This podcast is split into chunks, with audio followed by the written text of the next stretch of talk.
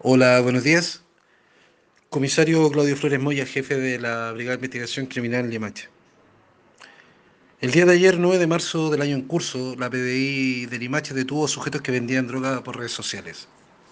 Detectives pertenecientes al equipo MT0 de la Brigada de Investigación Criminal Limache de la Policía de Investigaciones de Chile detuvo a dos personas mayores de edad sexo masculino por infracción a la ley 20.000 tras su participación y comercialización en sustancias ilícitas a través de redes sociales.